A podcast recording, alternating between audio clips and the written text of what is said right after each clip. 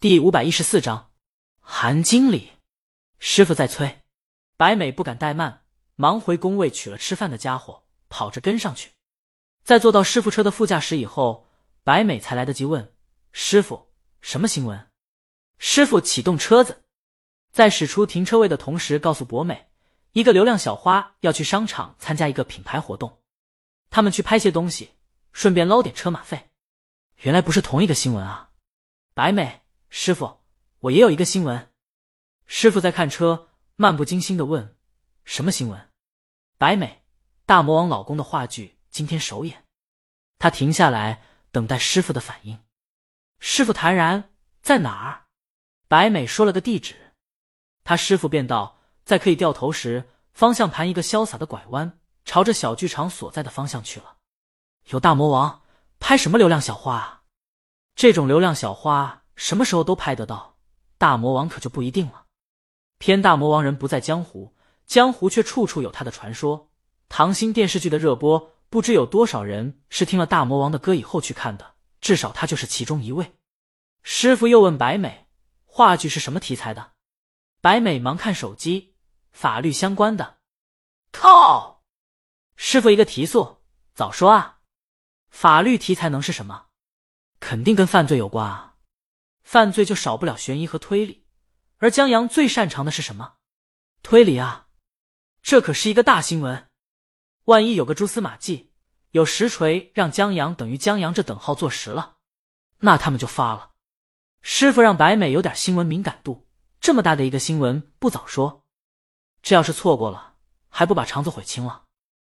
哎，师傅忽然想到一个问题，你怎么知道的？他都不知道。难道自己的信息和消息资源已经落伍了？白美说是一个朋友告诉他的，他是江阳广告公司的。白美停住了，他还真不知道韩小小的职位。不过，他想到韩小小在颁奖典礼上拍照，又请他去报道新闻，觉得是宣传经理吧。师傅惊讶的看了白美一眼，想不到他还有这资源呢。可，师傅还是不明白。他消息那么灵通，为什么就没接到消息？这么低调的吗？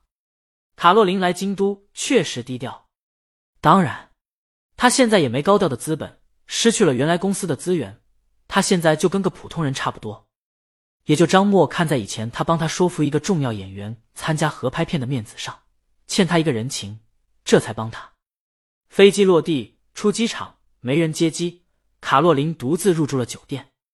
他想要养足精神，等见到鲤鱼的时候，可以精神饱满、思路清晰的同鲤鱼交流。但时差这东西还真不是好调的。他晚上失眠了，白天又特疲劳，最终傍晚跟张默导演碰头的时候，卡洛琳是哈欠连天的坐车去的小剧场。他们在小剧场外面没有见到鲤鱼，见到了文老师。文老师才是这部话剧的导演。卡洛琳跟着张默导演过去打招呼的时候。听到旁边的姑娘，看到没有？还有外国人，多拍几张照，到时候软文就写知名国际友人慕名而来。姑娘还招呼后面的记者，别只顾着拍张导，你们也多拍几张。接着，这姑娘又跟旁边的人说：“张琪，你待会儿盯紧了这外国友人，咱这话剧演的就是他们那边的糟糕事儿，多拍几张他的表情和反应，视频更好。”卡洛琳瞥他们一眼。他听得懂普通话，若不然，当初合拍片的时候，公司也不会派他跟张导合作了。在进小剧场以后，卡洛琳不等张默导演介绍，目光马上锁定了鲤鱼，太有气场了。他穿着棕色皮质风衣，内搭黑色高领衫，阔腿裤增加休闲感，收腰的设计大显黄金比例。然后他袖子挽起来，让内搭和风衣的袖口相叠，显得十分干练。然后，卡洛琳就注意到了江阳，他站在李清明旁边，穿着干干爽爽，就是也在打哈欠。卡洛琳忍不住跟着打了一个。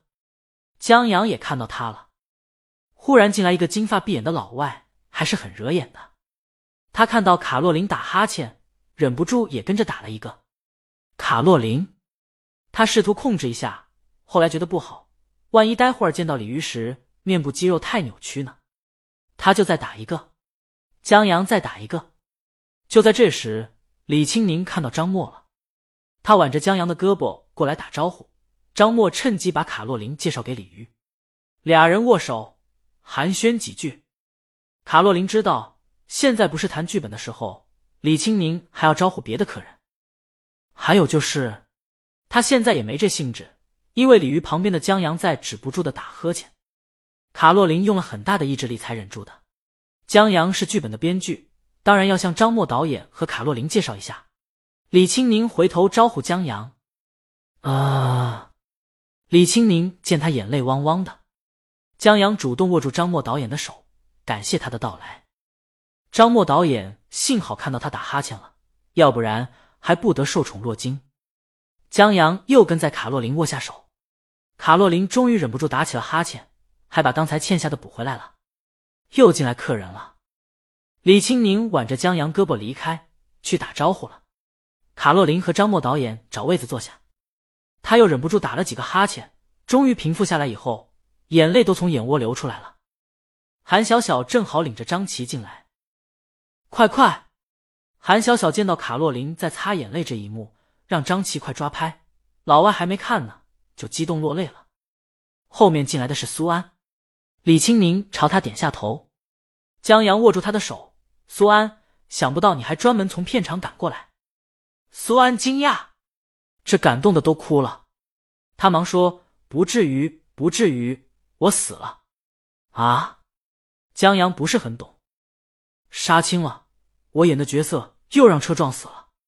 苏安说：“哦。”江阳懂了。苏安在江阳的交通公益广告片有一部三回头，最后被车撞的精湛演出。也就因为他在广告中的精彩演出，苏安才被电影导演选中的。现在看来，导演最欣赏的是他被撞时的演技啊！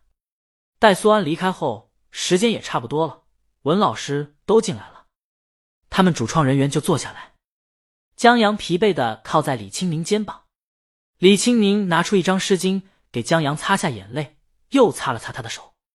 他理解江阳的困，上午超越蓝衣服未遂。把自己给拉爆了，好不容易歇过来，早饭过后又去打了一上午篮球。午饭以后本来要睡个午觉的，但又想起抱早伤腿替他的仇。这么一圈下来，江阳自然浑身酸痛，哈欠连天。卡查，白眉把这一幕拍下来，这才叫恩爱啊！接着，他看了看左右，这一排坐的都是记者，他现在也不知道。这话剧算不算低调了？因为记者来的并不少，有编案，有毒蛇，还有几个记者。但除了编案是江阳拉过来，他和师傅是韩经理拉过来的以外，余下的人本来想拍江南老师新电影娱乐新闻的，结果被韩经理拉到了这儿。他们现在都稀里糊涂的，